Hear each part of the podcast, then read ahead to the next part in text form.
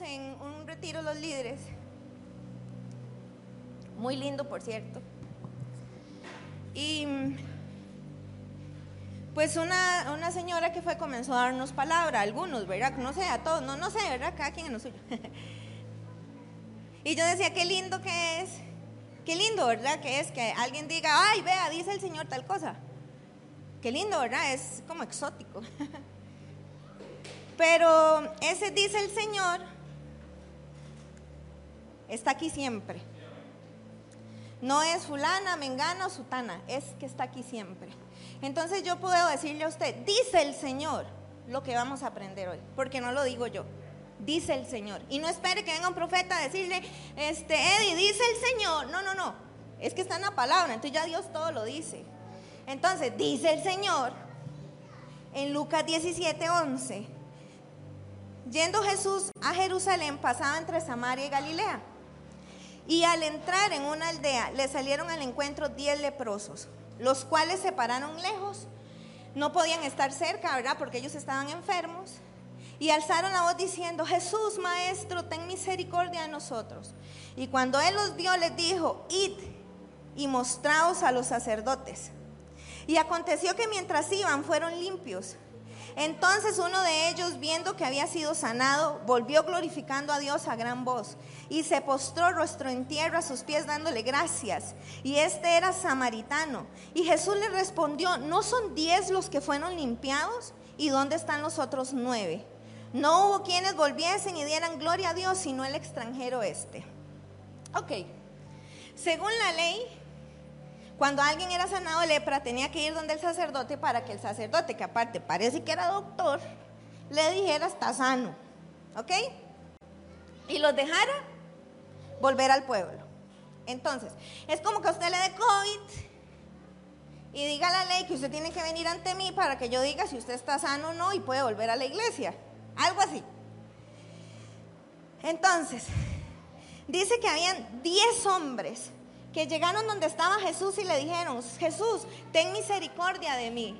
Y vean qué lindo, porque Jesús les dijo, vayan, pero no quiere decir que en el instante los sanó. ¿Qué hicieron? Ellos comenzaron a caminar por fe y en el camino fueron salvos. ¿Estamos? Pero dice que solo uno se devolvió, que solo uno en realidad aceptó a Jesús en su corazón, que solo uno en realidad tuvo un encuentro con Jesús y que solo uno tuvo la convicción de seguir a Cristo. Los demás vinieron a la iglesia, oyeron la palabra, pudieron tener fe porque caminaron, pero abandonan y se van. ¿Y qué pasó con los otros? ¿Qué pasó? Yo le decía, Señor, ¿cuántas veces los cristianos no venimos, hermano? Le voy a decir una cosa, porque usted haga una oración de fe, eso usted no lo hace cristiano. Porque usted diga, Señor, te acepto en mi corazón. Usted puede decir misa si quiere. A usted lo hace cristiano los frutos que usted esté dando. No lo hace cristiano ni siquiera al estar aquí sentado. A mí no me hace cristiana al estar aquí predicando. Me hace cristiana los frutos que yo dé. A estos hombres, los diez que comenzaron a caminar, no los hizo cristianos el creer que Jesús iba a hacer el milagro. Porque los demonios creen y tiemblan a su palabra. A veces creen más que nosotros mismos. A veces creen más lo que Dios va a hacer en nosotros que nosotros mismos creemos lo que Dios puede hacer en mí. Pero ahí iban los diez. A los diez no los hizo cristianos. Los diez no se convirtieron porque Jesús hiciera algo en ellos. Así como a nosotros no nos hace cristianos el venir y aceptar a Jesús. El que usted, Benjamín, desde que nació. El que yo, Jerlin, desde que nací estoy en una iglesia. Eso a mí no me hace cristiana. Y yo le decía, Señor, pero ¿por qué comenzaron a caminar estos hombres? Y solo uno Solo uno de verdad era un cristiano, solo uno de verdad caminó. Y es porque los cristianos tenemos muchos enemigos. ¿De cuáles hemos hablado? Del cansancio, de la religiosidad y hoy de este. Este es un enemigo del cristiano y es la parálisis. ¿La qué? ¿Qué es la parálisis? En la pérdida de movilidad total o parcial. Puede paralizarse una pierna, una mano o todo el cuerpo. Entonces es cuando una persona quiere moverse, pero no se puede mover. En la Biblia, cada vez que habla acerca de un milagro, los hombres se acercaban a Jesús y Jesús les daba el milagro. Pero hay un tipo de personas que más bien Jesús los buscaba, porque ellos no se podían mover. Y son los paralíticos. Hay parálisis física, hay parálisis emocional y hay parálisis espiritual. Y esto es toda la iglesia cuando hablamos con los pastores y con la gente. Ayer en el retiro todos nos hablaban de lo mismo. De que es tiempo de que la iglesia brille en medio de la oscuridad. Pero la iglesia hoy en día está paralizada. Quiere hacer, quiere soñar, quiere alcanzar, Ayer a nosotros nos decían, es que ustedes van a crecer, van a extenderse. Sí, sí, muy lindo, pero ¿qué vamos a hacer para eso? Yo les digo, Dios nos dijo, hermano, que vamos a crecer. ¿Qué vamos a hacer para eso? ¿Qué vamos a hacer? ¿Qué va a hacer usted por su milagro? ¿Qué va a hacer usted por su sanidad? ¿Qué va a hacer usted por su salvación? A veces la iglesia quiere, quiere, quiere, quiere, pero no hacemos nada. Y en la iglesia, para que vean que yo no les miento, en la Biblia hay una historia de una iglesia paralizada. Juan 5, búsquelo conmigo. Mateo, Marcos, Lucas, Juan 5. Dice el versículo 2. ¿Lo tienen?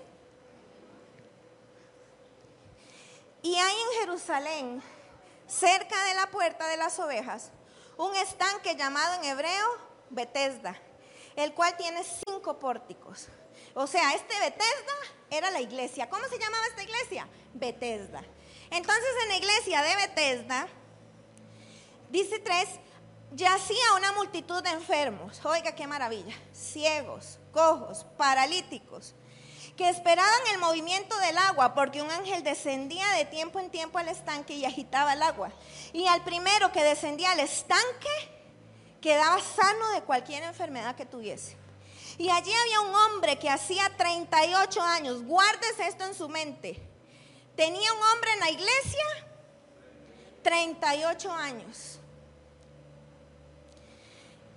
Versículo 6. Cuando Jesús lo vio acostado, supo que llevaba mucho tiempo así y le dijo, ¿quieres ser sano? Y Jesús le respondió, eh, perdón, y el enfermo le respondió, Señor, no tengo quien me meta al estanque cuando el agua se agita y entre tanto que voy, otro desciende antes que yo. Este hombre estaba en el lugar correcto. Pero en una, una iglesia enferma. O sea, en esa iglesia habían enfermos, o sea, habían contaminados. O sea, había gente chismosa, criticona, manipuladora, mundana, vivían en pecado. Había gente ciega, que el ciego qué, no ve. Había gente en la iglesia que va por ir, pero no ve nada, no ve a Dios, no ve nada. Viene por calentar una silla en esa iglesia, en esa iglesia. Y estaban los paralíticos ahí tirados, esperando que algo ocurra, que venga el ángel. Estaba este hombre en el lugar correcto y Jesús le pregunta, ¿quieres ser sano? ¿Sí o no? Ah, no. Pero el hombre este, ay, no. Señor, es que vea, sucede que yo tengo que trabajar y no puedo ir a la iglesia entre semanas. Yo apenas puedo ir los domingos. ¿Y porque tengo que servir? Este hombre tenía una parálisis física, pero más espiritual. Y entonces dicen, ay, ya para qué me muevo, si de por sí van a ir otros y me ganan. ¿Cómo le va a ganar un ciego? Si no ve. ¿Cómo sabía el ciego que estaba el ángel ahí? Ah, pero el ángel, pero el ciego le ganaba. Y a veces decimos nosotros, hermano, vea, venga aquí, vamos a orar por usted. Ah, ¿para qué? Ya mi vida no tiene sentido. Para ir a orar ahí, no, hombre, ¿para qué? Para que todo el mundo me vea. Ah, pero viene fulano de tal que tal vez estando en pecado, viene aquí vestido saco y corbata y pasa y mire hasta que se tropieza la gente. Pero es Dios. No es Yerling, no es el pastor, no es fulano, es Dios. Dios está aquí, ahí, ahí, en su casa y donde usted esté. Pero entonces caemos en una parálisis que ya no nos queremos ni poner de pie. Ya no queremos ni orar. Ya no le pedimos a Dios por nada. Porque estamos paralizados. Cuidado con esa parálisis. Cuidadito con esa parálisis.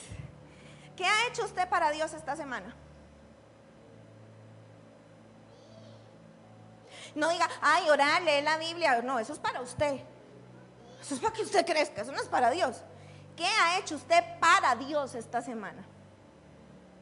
¿Hace cuánto nosotros no predicamos? Y vea, les voy a contar algo. Un día de estos cumpleaños un compañero mío.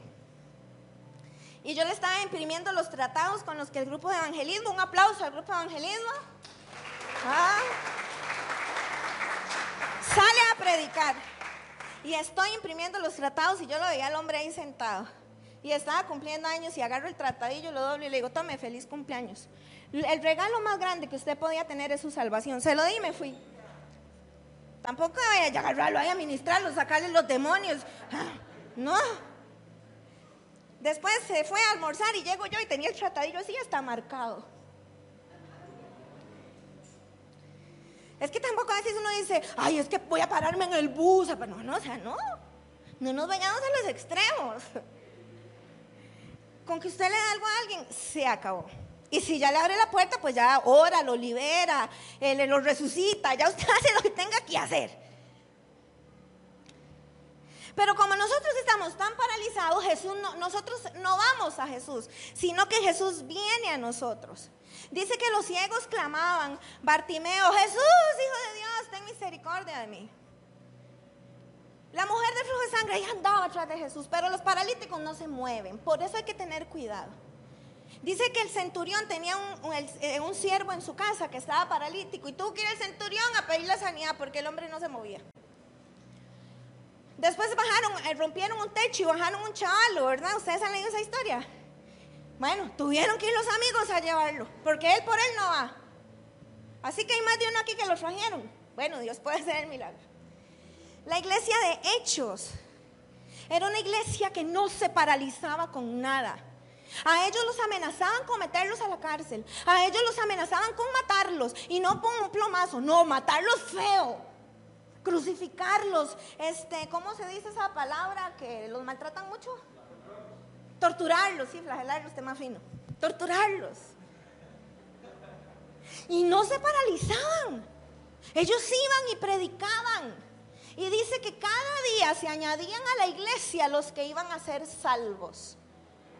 ¿Cómo? Por el testimonio, ojo aquí, por el testimonio que la iglesia estaba dando. ¿Cómo va a venir la gente, sus vecinos aquí, si usted pasa en un puro pleito con sus vecinos? ¿Cómo va a querer llenar esta iglesia, hacer siete pisos, si nosotros en este lugar tenemos mala reputación? Si somos unos mentirosos, si tal vez el vecino oye que mi casa es hijuetal para arriba, hijuetal para abajo, y qué clase cristiano dicen los vecinos. Oye que la mujer y el marido ahí vuelan trastes y, usted con sus hijos y ¿cómo hermano? No nos da vergüenza. La iglesia primitiva añadía a los que iban a ser salvos por su testimonio. ¿Cómo yo voy a ir a evangelizar a mis compañeros si me escuchan a mí escuchando música mundana todo el día? ¿Cómo mis compañeros van a llegar a Cristo si yo ando enseñando las pompis en el trabajo? ¿Cómo mis compañeros van a aceptarme un tratado si yo ando riéndome de chistes vulgares? ¿Cómo mis compañeros van a aceptar algo de mí de Cristo si yo ando hablando mal de mis jefes? La iglesia primitiva añadía a los que iban a ser salvos por el testimonio de la iglesia. ¿Qué dicen sus vecinos de usted? Yo no sé qué dicen mis vecinos de mí. es mi vecino. Tal vez que duermo mucho. Dice que persistían en las casas y que partían el pan a diario. Y usted quiere venir aquí cada ocho días. Hermano, ¿qué nos pasó como iglesia? ¿Qué nos pasó? ¿En qué momento el diablo nos metió en estas cuatro paredes? ¿En qué momento ser cristiano significa hacer lo que se nos dé la gana y no ¿En qué momento ser cristiano significa que me, cuando me dio la gana me enojé y me largué de la iglesia? ¿En qué momento eso se convirtió en ser cristiano? Usted tiene que amar a su prójimo, hermano. La Biblia dice que usted tiene que orar por el que lo maldice. ¿Cómo usted como cristiano puede hablar mal de sus vecinos y mucho menos de sus hermanos en la iglesia? Eso es un espíritu y eso es un demonio. Y si usted está hablando mal de la gente, reprenda al diablo y venga para liberarlo. Puede ser posible y el amor, esa persona por la que usted está señalando, Jesús dio su vida por él. Yo tengo que decirles esto, iglesia. Yo tengo un hombre en el trabajo que me hizo la vida imposible. Me, me alzó falso, dijo que yo robaba plata. Dijo que yo, bueno, ¿qué no dijo? Otro día les cuento.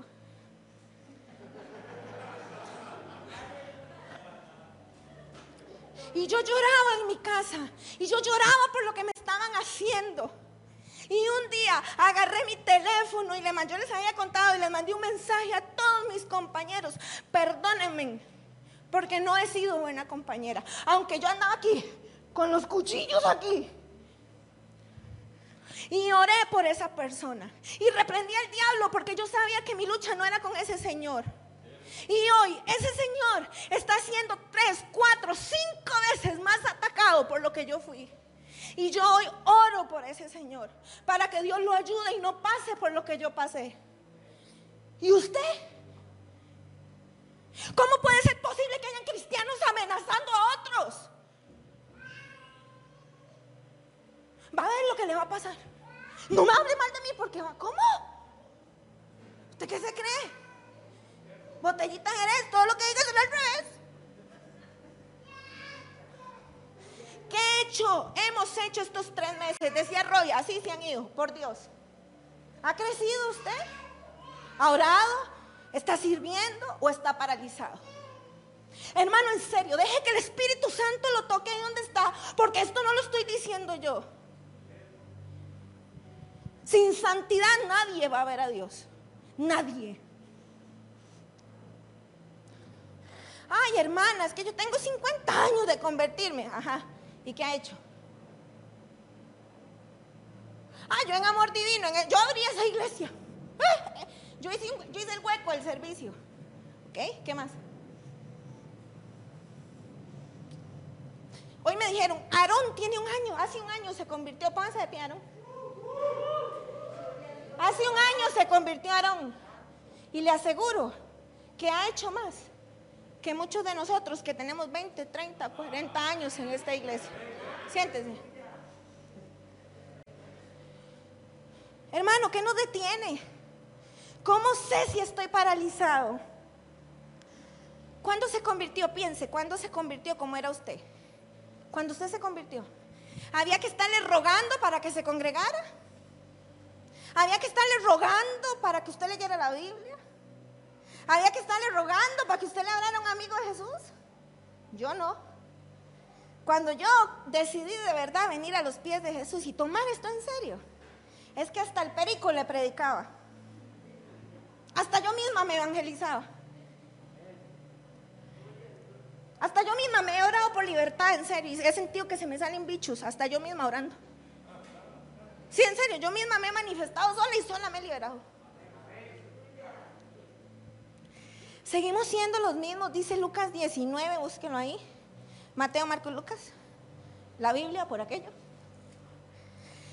Lucas 19 en el versículo 12. Mire qué lindo esto. Ya voy terminando, así que no, no preocupe. No, mentira. 12 dice, dijo pues un hombre noble, se fue a un país lejano para recibir un reino y volver. Llamando a diez siervos suyos, le dio diez minas. ¿Sabe cuántos son diez minas? Cinco mil dólares. Le dio cinco mil dólares y le dijo, váyanse para su casa gasten todo lo que tienen. No, ¿verdad? Les dijo negociado, o sea, póngase a trabajar. Entre tanto que vengo. Pero sus conciudadanos le aborrecían y enviaron tras de él una embajada diciendo, no queremos que este reine por sobre nosotros. Ahí están siempre los criticones. Ahí están siempre los que nada le parecen. Hermanos, si Dios lo ha llamado, Con que Dios a usted lo respalde, basta y sobra. 15. Aconteció que vuelto, después de recibir el reino, mandó a llamar ante aquellos siervos a los cuales había dado el dinero. Vino, dice el versículo 16, vino el primero diciendo, Señor, tu mina ha ganado 10 minas. O sea, están tus 5 mil dólares y 5 mil dólares más. Eh, y el versículo 17, Él les dijo, está bien, buen siervo fiel, por cuanto en poco has sido fiel, tendrás autoridad sobre 10 ciudades. 18. Vino otro diciendo, Señor, tu mina ha producido cinco minas. Y él también dijo, tú también estarás sobre otros cinco. Y vamos al versículo 20. Vino otro diciendo, Señor, Aquí está tu mina, la cual he tenido guardada en un pañuelo, porque tuve miedo de ti, por cuanto eres hombre severo, que toma lo que no pusiste y ciega lo que no sembraste. Entonces él le dijo, mal siervo, por tu propia boca te juzgo. Sabías que yo era hombre severo, que tomo lo que no puse y que ciego lo que no sembré. ¿Por qué pues no pusiste mi dinero en el banco para volver yo lo hubiera recibido con intereses? 24. Y dijo a los que estaban presentes, quitadle la mina y dásela al que tiene tiene 10 minas. Dejémoslo hasta ahí. Era un hombre malo, los mandó con una visión. Habían dos tipos de personas, los ciudadanos y los siervos. Y entre los siervos estaban los que sí trabajaban y los que no trabajaban. Y al final, hermano, Dios a usted le dio un don y un talento. ¿Qué está haciendo con eso?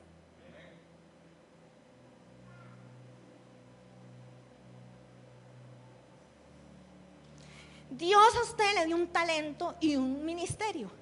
¿Qué está haciendo usted con eso? ¿Está preparado para mañana estar delante de Jesús y decirle a Jesús, me guardé todo lo que me diste?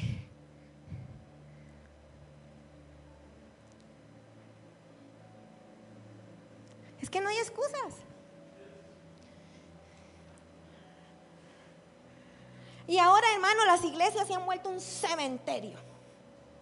Todo el mundo guarda los talentos, todo el mundo guarda los dones. Y Jesús le dijo a aquel hombre, ¿quieres ser salvo? ¿Sí o no? ¿Y él qué le dijo? Ay, es que no puedo, porque resuelven el agua y los ciegos me ganan. Ahí ve que mentiroso. ¿Qué le va a ir usted a decir al Señor? ¿Qué, ¿Qué le va a decir usted al Señor? Ay, no, es que en esa iglesia a mí nadie me apoyaba, entonces yo por eso no, no serví ahí. ¿Qué? Yo servir en esa iglesia si es demasiado chiquitilla para lo que yo tengo. No, señor, es que tenía que trabajar porque la Biblia dice que el que no trabaje no come. No, señor, es que yo tengo una debilidad y no dice, diga el débil fuerte soy. ¿Qué excusa le va a decir al Señor? ¿Qué le va a decir al Señor de que nos hemos paralizado? Hermano, vea, si Dios le dio algo a usted, no es porque no había otro a quien dárselo. Es porque Dios sabía que usted lo iba a utilizar bien. Es porque sabía que usted podía hacerlo. Vean, esto lo estoy hablando porque Dios me lo habló a mí. Hace un tiempo en una reunión de líderes invitamos a un pastor y él al final de la actividad se sentó conmigo donde está Héctor y me dijo, vea hermana, ¿Quieres ser sana? ¿Sí o no? Y yo, no, no es sanidad, hablamos de otro tema. Y yo ahí como el, como el paralítico, no hombre, es que viera, no, vienes, es que sí o no. Me fui para la casa con eso en el corazón, tengo meses con eso en el corazón. Y ya le dije al Señor, bueno, voy a agarrar y voy a orar por eso. Oré, Señor, yo no sé si tú me quieres llamar al ministerio. Y me dijo el Señor, Jerry, sí o no. Así, no crea que Dios a mí me habla así, ay mi amorcito, vea por favor, no, no, sí o no, punto, decídase hoy mismo, sí o no. Así me dijo el Señor en el trabajo y yo ahí temblando de miedo y yo, Señor, dame tiempo, sí o no quieres que te use en el ministerio, pero dímelo ya. Y yo le dije, sí Señor, como sea, donde sea, dejo lo que tenga que dejar votado porque yo de por sí me voy para el cielo. Y Dios le dice a usted hoy, sí o no, sí o no, decídase. Ya no más, ya no hay tiempo para andar jugando. Aquí un día cristiano, un día mundano, un día cristiano, un día mundano, un día cristiano, un día mundano. Un día me quemo, otro día me enfrío. Un día me quemo, otro día. No, no, no, no, no. Ya, ya, ya, ya. Basta. Mire, vamos a la iglesia. Ay, santo Dios. Voy a ir a la iglesia y llevo el saco. Y esto se lo voy a demostrar por la misma ofrenda que ya dio. Ay, que predicaron muy lindo. Ay, sí, qué linda predica. Ay, que sentía el Espíritu Santo. Ay, sentí el Espíritu Santo. Ay, que al final me, me saludaron muy lindo cuando llegué. Ay, voy. Y me llevo para la casa lo que recibí en la iglesia. Pero llegó la mujer a la casa, lo guardé y ahí quedó. El otro domingo, la misma historia. Otra vez agarro el saco. Ay, que Edwin ministró la canción que me gusta. Ay, gloria a Dios. Ay, qué lindo. Ay, que hablaron en lenguas. ¿Cómo me llenó? Ay, ya me voy para la casa. Llego a la casa, otro saco más. Eso no vale de nada. Eso es igual a eso. Que usted salga hoy aquí diciendo, ¡ay, qué duro! Nos tiro Yerling. Eso no sirve nada. Vaya, pídale a Dios, Señor, porque Yerling nos habla así. Vaya, vaya, vaya. Pero eso no sirve de nada. ¿Qué nos tiene atados, hermano? El enemigo quiere atarnos, que no nos movamos. Porque si usted está atado y no se mueve, no va a poder pelear. Entonces viene el desánimo y se lo lleva viene la opresión y se lo lleva. Hermano, Roy decía, la iglesia necesita gente que trabaje. Sí, pero en santidad. Porque esto aquí es sagrado. Esto aquí es sagrado.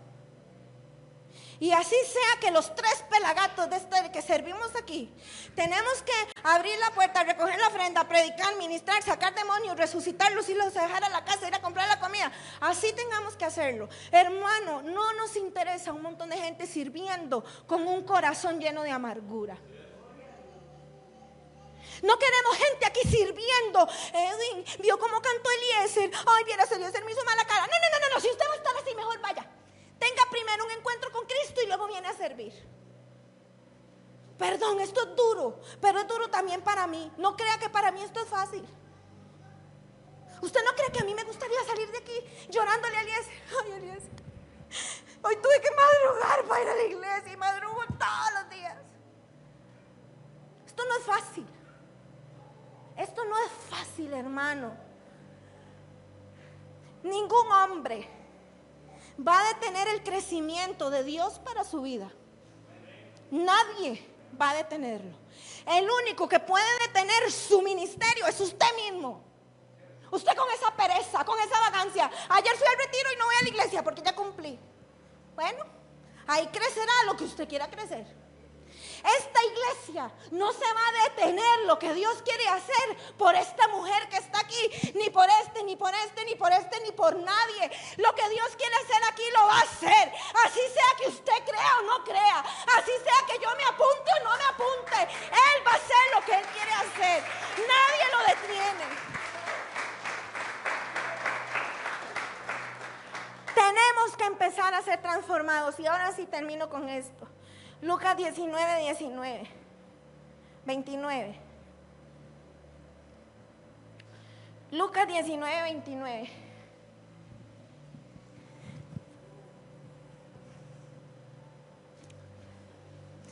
Y aconteció que llegando cerca de, de Betfagé, Betfagé, o como se diga, y Betania, al monte que se llama Los Olivos, envió a dos de sus discípulos diciendo, id a la aldea del frente, y al entrar en ella hallaréis un pollino atado, el cual ningún hombre ha montado jamás. Desatadlo y traerlo. Leamos todo y luego les digo. 31. Y así os, y si alguien os preguntare por qué lo desatáis, decirles, porque el Señor lo necesita. Fueron los que habían sido enviados y hallaron como les dijo. Y cuando desataban el pollino, sus dueños le dijeron, ¿por qué desatáis el pollino? Ellos dijeron, porque el Señor lo necesita. Y lo trajeron a Jesús, habiendo echado sus mantos sobre el pollino, subieron a Jesús encima. y a su paso tendían mantos en el camino. Cuando llegaban ya cerca de la bajada del monte de los olivos, toda la multitud de los discípulos, toda la multitud de los discípulos, toda la multitud de los discípulos, no solo los líderes, no solo los siervos, no solo los que sirven en esta iglesia, toda la multitud de los discípulos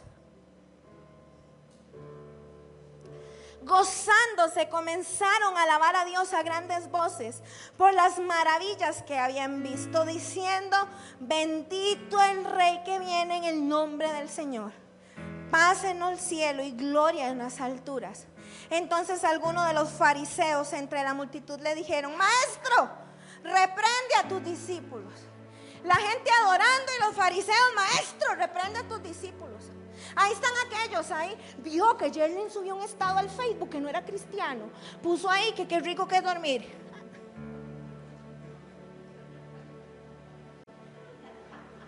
¿Y? ¿No es rico dormir? Pero es un ejemplo, a mí nadie me ha criticado por eso, pero eh, yo les, leo la mente. Usted está pensando que aquí ahora nos vamos. Usted está pensando que Jerlin se grita. Usted está pensando que quieren almorzar. ¿Por cuál vamos a Ah, ya vamos a terminar. El 40.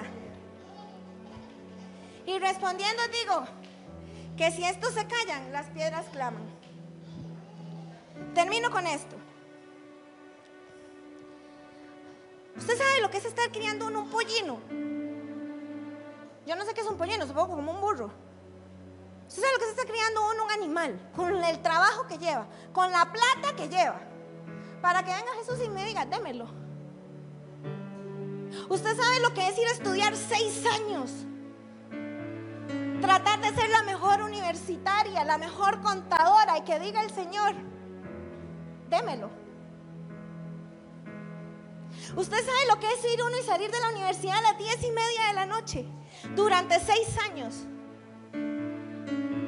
Ir a trabajar cansado, viendo a ver qué lleva de almorzar que usted logre sus sueños, gane bien, tenga buen horario, tenga empleados y que el Señor le diga, traiga acá su pollito, traiga acá su pollino. Tráigame acá el pollino. ¿Qué tienes para darle a Dios? ¿Qué te está pidiendo el Señor hoy que dejes de paralizar? ¿Qué te está pidiendo el Señor? Ahí donde estás, ese es el Señor. ¿Qué te está pidiendo? Y yo le di el pollino. Y él se montó en el pollino ese. Y la gente glorificaba a Jesús y le tendía en su caminar. Con mi servicio a Dios, que la gente lo glorifique a Él. Que cuando usted está allá bajo ese solazo y lo dejen botado evangelizando usted glorifique a Dios con su servicio. Que cuando aquí el culto está buenísimo y allá las maestras dando clases que quieren estar aquí, allá están glorificando a Dios. Hermano, usted ahorita se muere. Ahorita nos vamos a morir todos. Hasta José, ahorita viene el Señor y nos lleva. ¿Estamos listos? ¿O estamos muy mundanos? A veces decimos, hay que los mundanos, más mundanos nosotros. ¿Qué tenemos, hermano, para servirle a Dios? Y termino con esto, ok, muy linda la parálisis. ¿Cómo la vencemos? Ahí dijo Jesús. No dejen que nadie deje de adorarme. Señor, pero haz que ellos no te adoren. Este, la gente dice, ay, sí, las piedras. Ahora ponemos en, en los rotos, los Cristo viene, ahí afuera la iglesia, arrepiéntete, Cristo viene, ven aquí tu casa, bla, bla, bla. Ay, sí, las piedras hablan. Cuidado, y usted tiene su casa llena de versículos bíblicos y cuando venga Jesús se le vaya a su casa y usted se quedó pelado. Y uno, ¡ay, se me fue la refri! ¡Ay, se me fue Canal 23! Y usted ya viendo cómo se va todo. Cuidado. No es que las piedras hablen, es que Jesús dice, no dejen, no permitan que me dejen de adorar. No permita que la parálisis deje que usted adore a Dios. Hermano, no seamos los mismos de 38 años en una iglesia totalmente paralizados.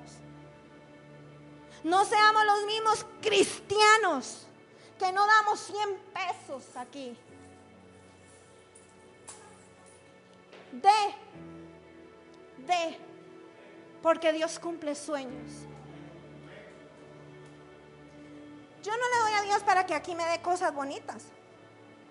Dios sabe que no, que me caiga un rayo. Pero es inevitable. Es que es inevitable. Si usted da, Dios lo bendice. Punto. Cierre sus ojos. Porque aunque no veamos, Dios siempre está obrando. Aunque no veamos, Dios siempre está trabajando. Padre, hoy venimos delante de tu presencia, Señor. Hermano, yo siento una presencia tan linda. Yo no sé si fue por el retiro de ayer que yo vengo como vacunada. Pero yo siento una presencia aquí.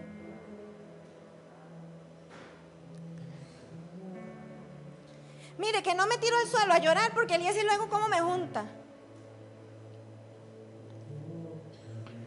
Espíritu Santo, sé tú llenando nuestras vidas en esta mañana. ¿En qué, Señor, te hemos estado fallando? ¿Qué ha tenido mi vida paralizada? ¿Qué ha tenido la iglesia, Señor, paralizada? ¿Qué nos ha detenido a entregarte, Señor, nuestra vida por completo? Padre, y en esta mañana vengo tomando la autoridad que tú me has dado y diciéndole que a todo espíritu de murmuración, de crítica, se vaya ahora en el nombre de Jesús. Todo espíritu de parálisis en esta mañana se va en el nombre de Jesús. Todo aquello que me ha estado deteniendo, que no me ha dejado seguir adelante, se va en el nombre de Cristo Jesús. Y yo puedo orar y reprender aquí a media humanidad, hermano, pero es usted el que tiene que decidirse. Es usted el que tiene que dejar ahí donde está, que el Espíritu Santo lo conmueva. Yo me levanto a decir, Señor, que la parálisis de mi vida se va. Todo temor en mi vida se va. Señor, yo te entrego mi pollino, yo te entrego mi vida para que tú la uses, Señor. Yo no quiero dejarme nada para mí. No quiero que esta iglesia se deje nada para ella.